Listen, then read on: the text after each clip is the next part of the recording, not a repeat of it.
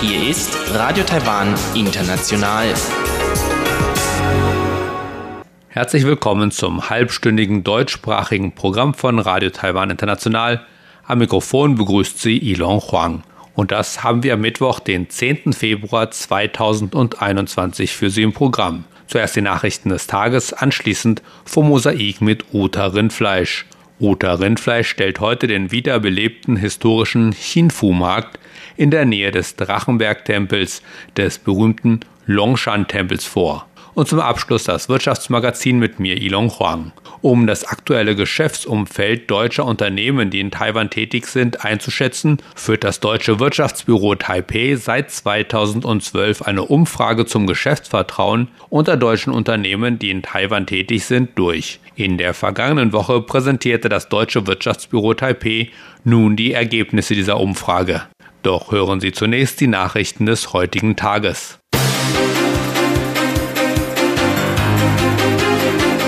Sie hören die Tagesnachrichten von Radio Taiwan International.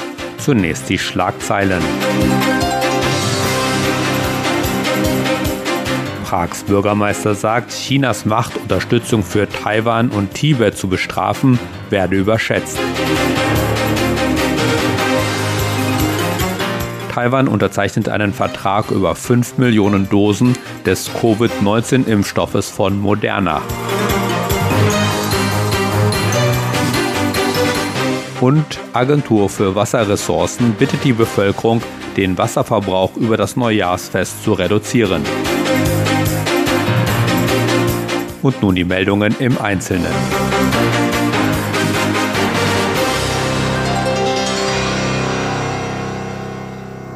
Der Prager Bürgermeister Stenek Rieb hat gesagt, er habe für seine Unterstützung von Taiwan und Tibet keine persönlichen Kosten erlitten. Chinas Macht der Tschechischen Republik als Reaktion auf solche Solidaritätsbekundungen wirtschaftlichen Schaden zuzufügen, sei stark überschätzt worden, so glaube Rieb.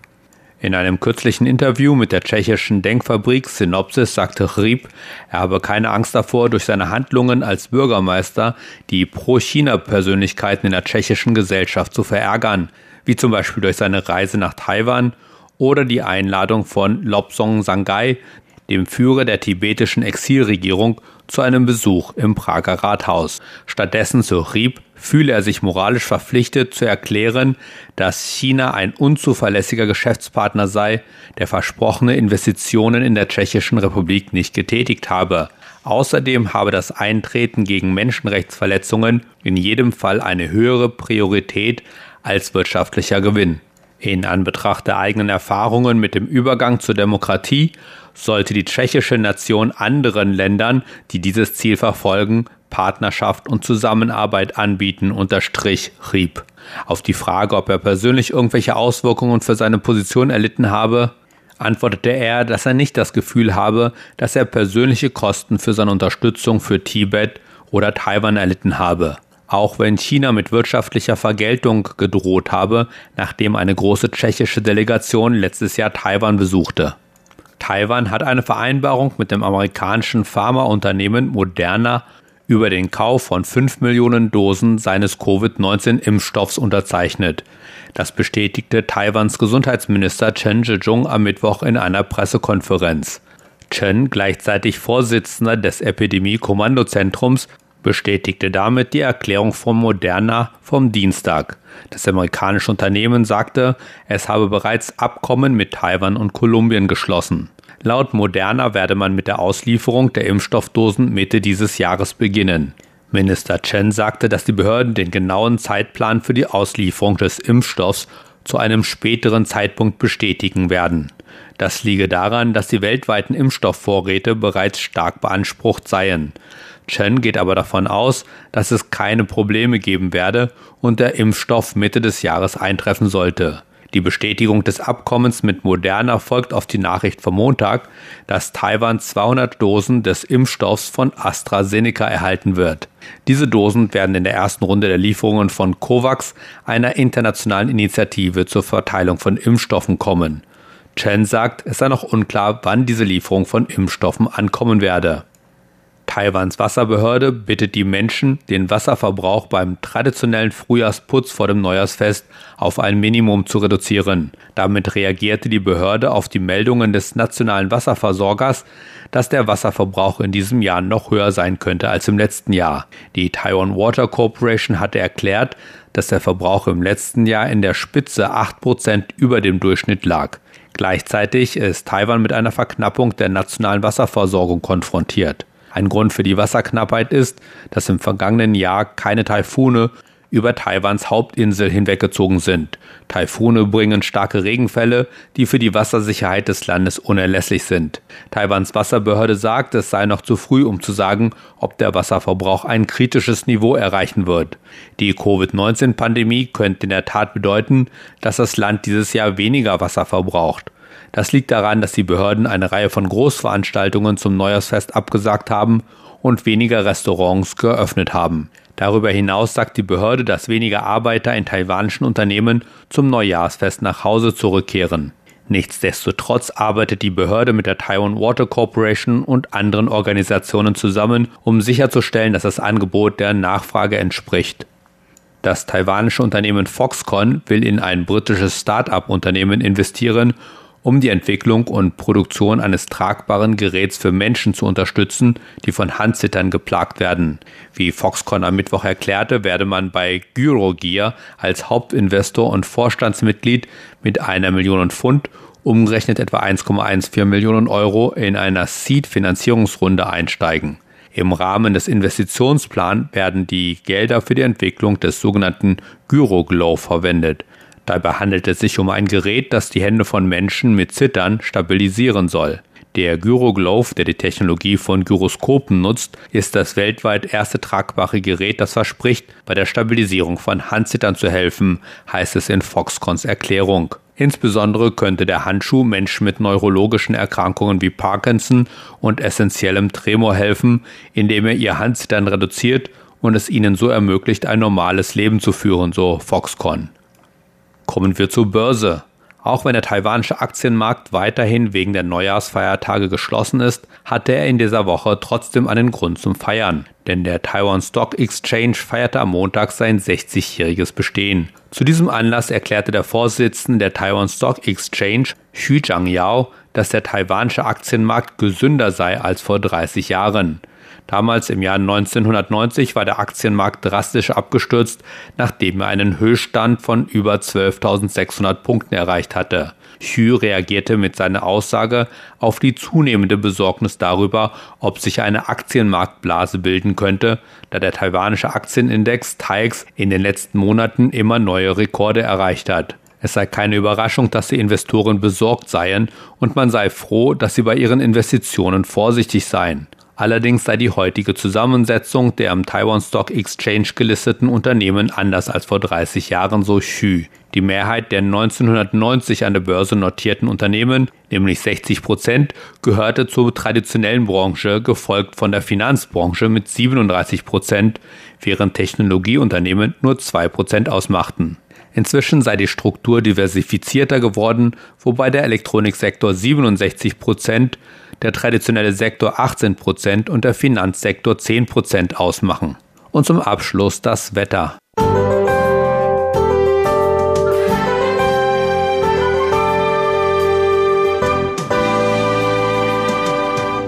Heute war es im ganzen Land stark bewölkt und es kam immer wieder zu Niederschlägen, teilweise begleitet von Gewittern. Dabei war es im Norden wärmer als ursprünglich erwartet. Die Höchsttemperaturen lagen im Norden zwischen 23 und 25 Grad, während die Höchsttemperaturen in Südtaiwan zwischen 24 und 27 Grad lagen. Und nun die Vorhersage für morgen, Donnerstag, den 11. Februar 2021. Auch am letzten Tag des Jahres der Rat oder Maus bleibt es im ganzen Land bewölkt und es kommt zu Niederschlägen. Dabei wird es im Norden etwas kälter. Die Höchsttemperaturen liegen im Norden zwischen 19 und 21 Grad, während die Höchsttemperaturen in Südtaiwan zwischen 24 und 27 Grad liegen. Das waren die Nachrichten des heutigen Tages. Weiter geht es nun mit dem Programm für Mittwoch, den 10. Februar 2021. Weiter geht es nun mit Uda Rindfleisch, die in Mosaik den wiederbelebten historischen Chinfu-Markt vorstellt.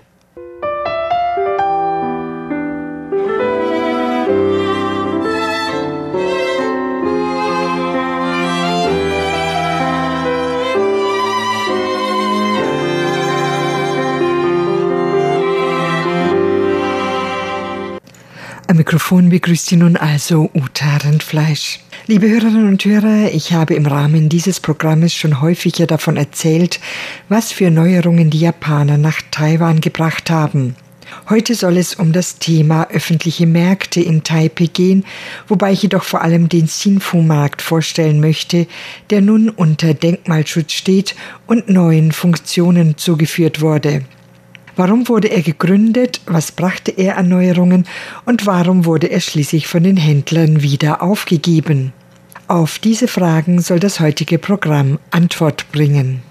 Nicht allzu lange nachdem die Japaner die Herrschaft über Taiwan übernommen hatten, begannen sie öffentliche Märkte einzurichten. Zunächst hauptsächlich Märkte für Japaner, wie zum Beispiel den Siemenmarkt, der heute als Hunglo Rotes Haus bekannt ist. Hier ließen die Japaner schon 1896 eine Markthalle aus Holz erbauen, die 1907 durch eine aus Ziegelsteinen ersetzt wurde.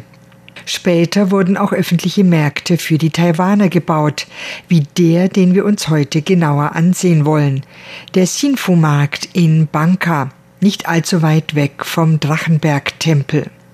Dieser Markt wurde am 28. Juni 1935 feierlich eröffnet. Er war damals höher als die umliegenden Häuser. In den Anfangsjahren seines Bestehens waren alle Stände in diesem U-förmigen Markt besetzt und gut mit Waren bestückt. Jedes Jahr an Neujahr wurden dort, wie sich alte Anwohner erinnern, japanische Lieder gespielt. Neben den gewöhnlichen Ständen gab es in dem Markt auch eine Kammer, in der Eis, womit hier gefrorenes Wasser gemeint ist, produziert wurde. Die Eisblöcke dienten der Frischhaltung der Waren, besonders von Fleisch und Fisch.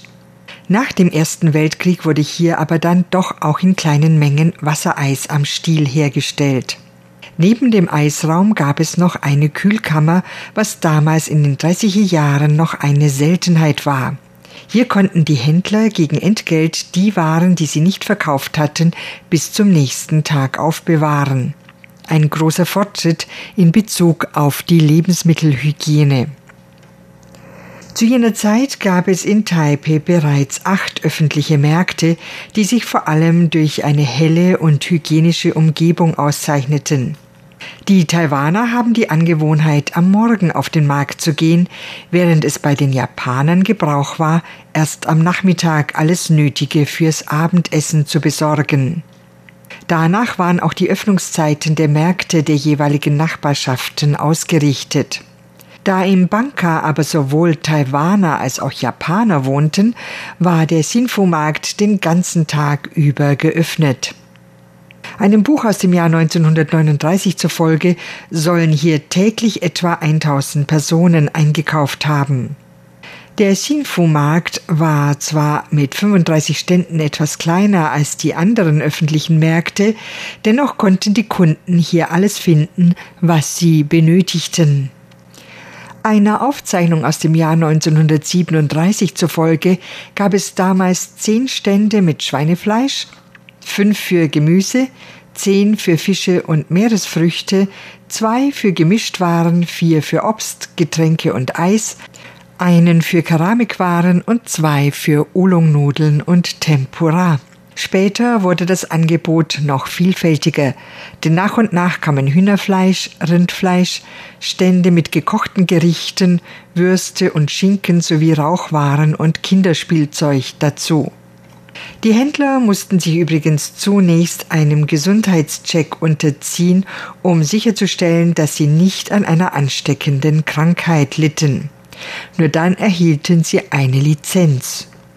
Hygiene war den Japanern also oberstes Gebot. Die Zusammenfassung der Händler in einem öffentlichen Markt hatte für die Japaner allerdings nicht nur den Vorteil, die Hygiene kontrollieren zu können, es erleichterte auch den Einzug von Steuern.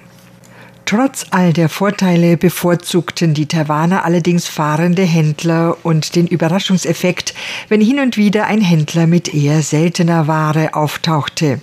Deshalb starben die fahrenden Händler trotz der neu eingerichteten öffentlichen Märkte nicht aus. Der Sinfomarkt hatte jedoch eine Art magnetische Wirkung, indem nämlich die fahrenden Händler, die sich früher beim Drachenbergtempel versammelt hatten, allmählich in seine Nähe verlagerten. Das hatte allerdings umgekehrt einen negativen Einfluss auf die Geschäfte der Händler im Markt. Zehn Jahre nach seiner Eröffnung bekam er auch die Folgen des Zweiten Weltkriegs zu spüren, denn damals begannen die Japaner alte Leute und Kinder von den Städten aufs Land in relative Sicherheit zu bringen. Auch der Transport litt unter der Kriegslage, wodurch das Angebot an Waren geringer wurde. Schließlich wurde der öffentliche Markt ganz geschlossen. Erst nach dem Ende des Zweiten Weltkrieges wurde der Betrieb in dem Markt dann wieder aufgenommen. Es folgte seine Blütezeit, was zum Teil dem Umstand zu verdanken war, dass die Armee, die sich vom Festland nach Taiwan zurückgezogen hatte, hier für ihre Kantinen einkaufte. Die Normalisierung des Lebens bedeutete auch, dass für Hochzeitsbankette ein großer Bedarf an nicht alltäglichen Lebensmitteln bestand, wie getrockneten Shiitake-Pilzen, Haifischflossen und Abalone-Dosen. Ein Hühnerstand am Rande des Marktes beschäftigte etwa zehn Metzger, die jeden Tag vier, fünfhundert Hühner und Enten schlachteten, die für die nahegelegene Kaserne bestimmt waren. Allmählich kamen immer mehr junge Leute aus Zentral- und Südtaiwan nach Taipei und auf dem Platz vor dem Markt entstanden illegale Bauten. Diese festen Marktstände hatten gewöhnlich einen Zwischenstock, wo sich die ganze Familie zum Schlafen niederlegen konnte. Diese Stände reihten sich eng aneinander und ließen in der Mitte nur einen schmalen Gang frei. So war in der Sanshui-Straße neben dem Shinfu-Markt also ein weiterer Markt mit provisorischen Ständen entstanden. Gleichzeitig wurden in Banka mehrere neue öffentliche Märkte eingerichtet und 1978 wurde auch ein Markt für Großhändler eröffnet. Dies alles hatte bereits beträchtliche Auswirkungen auf die Geschäfte im Sinfu-Markt. Noch deutlicher wurde der Geschäftsrückgang jedoch, als in den 80er Jahren nach und nach immer mehr Supermärkte und Großmärkte ihre Tore öffneten, die nicht nur hell und sauber, sondern auch mit Klimaanlagen ausgestattet waren. Da zu jener Zeit auch immer mehr Frauen eine volle Berufstätigkeit übernahmen, kamen ihnen die Öffnungszeiten der Supermärkte besser entgegen. Schließlich waren im Sinfu-Markt nur mehr fünf Stände übrig geblieben. Um das Jahr 2005 herum begann man sich auf den historischen Wert noch vorhandener alter Gebäude zu besinnen, und da der Sinfu-Markt einer der wenigen Märkte in Taipei war, die aus der japanischen Kolonialzeit noch erhalten waren, wurde ihm nun wieder neue Beachtung geschenkt. Im Jahr 2006 wurde er als historisches Denkmal der Stadt Taipei anerkannt. Es dauerte dann immer noch sieben Jahre, bis der Markt fertig renoviert und die illegalen Bauten in seiner Umgebung abgerissen waren, wodurch dieser einzigartige Markt in seiner U-Form endlich wieder sichtbar wurde. Inzwischen wird er von der Youth Group verwaltet, die andernorts in Taipei auch ein privates Museum betreibt. Sie nutzt diesen Markt für Ausstellungen und Workshops und betreibt hier auch ein Café. Neben dem Markt steht übrigens auch noch ein japanisches Holzhaus, das dem Marktvorsteher als Wohnung diente. Dieses wird nun als Teehaus genutzt, wo man allerdings keinen japanischen, sondern chinesischen Tee mit typisch chinesischen Desserts der traditionellen Hersing-Bäckerei von Tuatjutia genießen kann, die selbst auf 70 Jahre Geschichte zurückblicken kann. Dieses Teehaus ist gewöhnlich von 11 Uhr bis 18 Uhr geöffnet, montags ist es geschlossen. Der Sinfu-Markt macht eine Stunde früher auf und ist ebenfalls montags geschlossen. Man erreicht den Markt übrigens über den Ausgang 3 der Station Longshan-Tempel der blauen MRT-Linie. Ich sage für heute auf Wiederhören. Am Mikrofon war Uta Rindfleisch. Das war Uta Rindfleisch mit dem Formosaik und weiter geht es nun mit dem Wirtschaftsmagazin mit mir, Ilong Huang.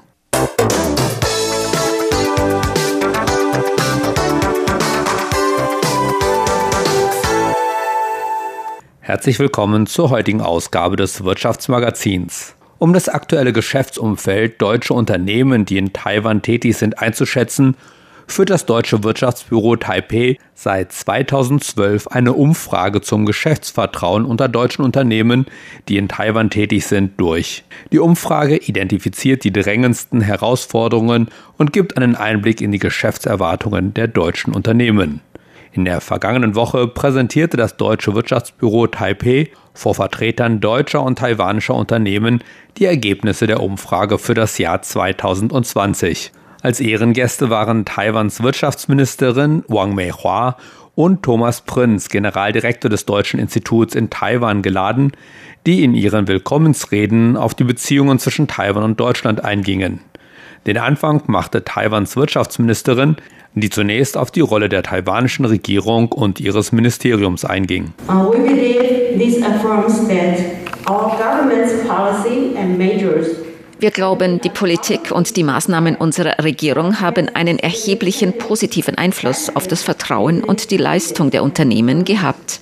Noch mehr Mut macht uns, dass der Großteil der deutschen Unternehmen ihre eigenen Perspektiven und die Wirtschaftsentwicklung Taiwans optimistisch einschätzen. Die Anzahl der Firmen, die eine positive Entwicklung der taiwanischen Wirtschaft voraussieht und die ihren Willen ausgedrückt haben, in den nächsten zwei Jahren in Taiwan zu investieren, hat einen Rekordwert erreicht. Mein Ministerium wird sein Bestes tun, um diese Erwartungen zu erfüllen und die Unternehmen dabei zu unterstützen, in Taiwan zu investieren und zu entwickeln enterprises to invest and develop in Taiwan. Anschließend sprach Ministerin Wang über die Art der Zusammenarbeit zwischen deutschen und taiwanischen Firmen. Chinese and German company possess Taiwanische und deutsche Firmen besitzen viele komplementäre Stärken und Vorteile und das hat zu vielen Verbindungen und Kooperationen zwischen ihnen geführt, insbesondere in den Branchen Halbleiter, smarte Maschinen und Offshore-Windenergie. Dabei führte sie das derzeit stark diskutierte Thema Waferherstellung als Beispiel an. While Taiwan has been at the top of the list globally in wafer Taiwan ist zwar weltweit an der Spitze der Waferherstellung, doch es sind deutsche Firmen wie Merck oder BASF, die sehr spezielle Materialien und Maschinen dafür bereitstellen. Very essential key materials and equipment. Und es gibt aus ihrer Sicht noch eine Vielzahl weiterer Kooperationsmöglichkeiten. Also ich glaube auch, dass es viele neue Möglichkeiten der Zusammenarbeit gibt, die für beide Seiten von Vorteil sein werden. Zum Beispiel auf den Gebieten der elektrischen Fahrzeuge, Smart City und erneuerbare Energien. Das wird ein weiterer Schritt bei der Entwicklung der deutsch-taiwanischen Beziehungen sein. Als nächster sprach Generaldirektor Thomas Prinz und ging auf das positive Gefühl der deutschen Unternehmen in Taiwan ein. The huge majority of German businesses are happy to be in Taiwan. This year we have a special reason. Die große Mehrheit der deutschen Unternehmen freut sich, in Taiwan zu sein. Dieses Jahr haben wir einen besonderen Grund, optimistisch zu sein. Taiwan ist eines der wenigen Länder, das ohne große negativen Auswirkungen auf seine Wirtschaft aus der Covid-19-Krise herauskam. Im Gegenteil hat Taiwan genau die Produkte anzubieten, nach denen eine große Nachfrage besteht. Halbleiter, Ausrüstung für das Homeoffice und wichtige Produkte für die Lieferkette von 5G-Anwendungen. Ich fand in der Umfrage besonders beeindruckend, dass 87 Prozent der deutschen Unternehmen in Taiwan schon zwischen 35 und 55 Jahre hier sind. Ich denke, das ist nicht nur typisch für unsere großen Flaggschiffe, sondern auch für die Klein- und Mittelbetriebe. Sie kommen her, um zusammenzuarbeiten und um zu Wachstum und Wohlstand Taiwans beizutragen. Dabei geht es nicht um schnelle Gewinne, sondern um langfristiges Vertrauen. Die langfristige Zusammenarbeit ist wichtig, da wir nicht Rohstoffe gegen Industrieprodukte tauschen. Tatsächlich kooperieren unsere Länder auf Augenhöhe. Große Möglichkeiten für die Zusammenarbeit sieht Thomas Prinz bei der Offshore-Windenergie. One of the sectors I see great opportunities coming up is the offshore wind energy sector. Einer der Sektoren, für den ich große Möglichkeiten sehe, ist die Offshore-Windenergie. Taiwan hat vergleichsweise früh mit seiner Energiewende begonnen. Zusammen mit den europäischen Unternehmen und deren 25-jähriger Erfahrung können wir eine fruchtbare Kooperation für den asiatischen Markt bilden. Wenn wir das richtig anpacken, kann das eine großartige Erfolgsgeschichte werden. Jedes Land wird früher oder später mit seiner Energiewende beginnen, um die internationalen Klimaziele zu erreichen. Da wird ein riesiger, profitabler Markt entstehen, den wir zusammen entwickeln können. Generaldirektor Prinz hofft, dass mehr taiwanische Unternehmen in Europa investieren. Also ich hoffe, dass wir im neuen Jahr mehr taiwanische Investoren sehen, die am deutschen und europäischen Markt Interesse zeigen. Covid-19 hat zu Störungen beim Transport und bei der Produktion geführt. Mehr Unternehmen denken nun, es sei sinnvoll, näher am Markt zu sein. Daher würden wir es gern sehen, wenn mehr taiwanische Unternehmen in den europäischen Markt investierten. Anschließend stellte Axel Limberg, der Direktor des deutschen Wirtschaftsbüros Taipei, die Ergebnisse der Umfrage vor. Last year the trade volume das Handelsvolumen zwischen Taiwan und Deutschland ist im vergangenen Jahr um 1,8 Prozent auf über 16 Milliarden US-Dollar gestiegen. Diese Entwicklung unterstreicht Taiwans Wichtigkeit als wichtiger Partner für die deutschen Unternehmen und umgekehrt. Taiwan ist für deutsche Unternehmen ein wichtiger Markt für Vertrieb und Dienstleistungen. Hier sind 57 Prozent der deutschen Unternehmen in Taiwan tätig und dieser Anteil ist über die Jahre ziemlich stabil geblieben. Auch im Industriesektor spielen deutsche Unternehmen eine wichtige Rolle. Dabei ist das Hauptsegment der Maschinenbau, in dem etwa 30 Prozent der deutschen Firmen hier in Taiwan tätig sind. Es folgen die Elektronik- und Computersegmente. Andere relevante Segmente sind die Energiebranche, die Automobilindustrie und die Chemieindustrie. Zur Frage, warum deutsche Firmen in Taiwan sind, sagt Axel Limberg.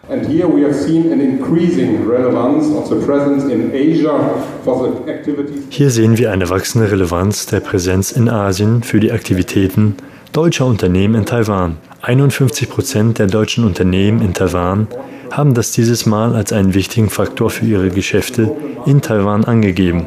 Im Jahr 2019 waren es noch 40 Prozent, die das als Grund angegeben haben. Der weitere Hauptfaktor, warum deutsche Firmen hier in Taiwan sind, ist das Potenzial des taiwanischen Marktes. Und wichtig natürlich die Frage, wie zufrieden die Unternehmen mit den Ergebnissen des vergangenen Jahres sind.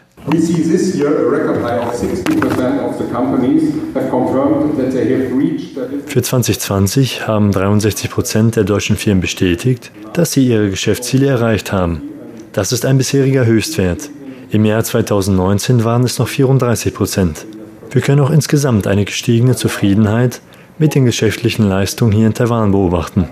Zwei Drittel der deutschen Unternehmen hier sind mit ihrem Gesamtergebnis zufrieden. Nur 5 Prozent waren nicht zufrieden. Auch das demonstriert die hohe Zufriedenheit mit dem Markt und den Aktivitäten in Taiwan. Doch natürlich musste in dieser Umfrage auch auf die Covid-19-Pandemie eingegangen werden.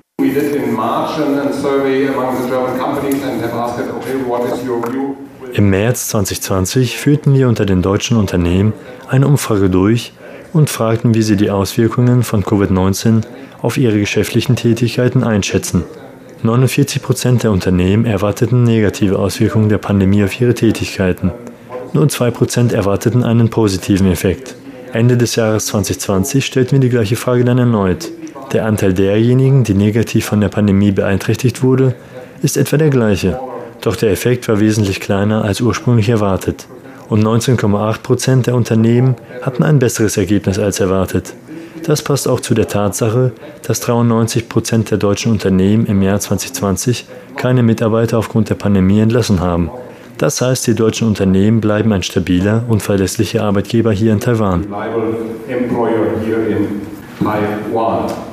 Sagt Axel Limberg, Direktor des deutschen Wirtschaftsbüros Taipei. Mehr zu den Ergebnissen der Umfrage gibt es in der nächsten Folge des Wirtschaftsmagazins. Sie hörten das deutschsprachige Programm von Radio Taiwan International am Mittwoch, den 10. Februar 2021. Wir bedanken uns bei Ihnen ganz herzlich fürs Zuhören. Bis zum nächsten Mal.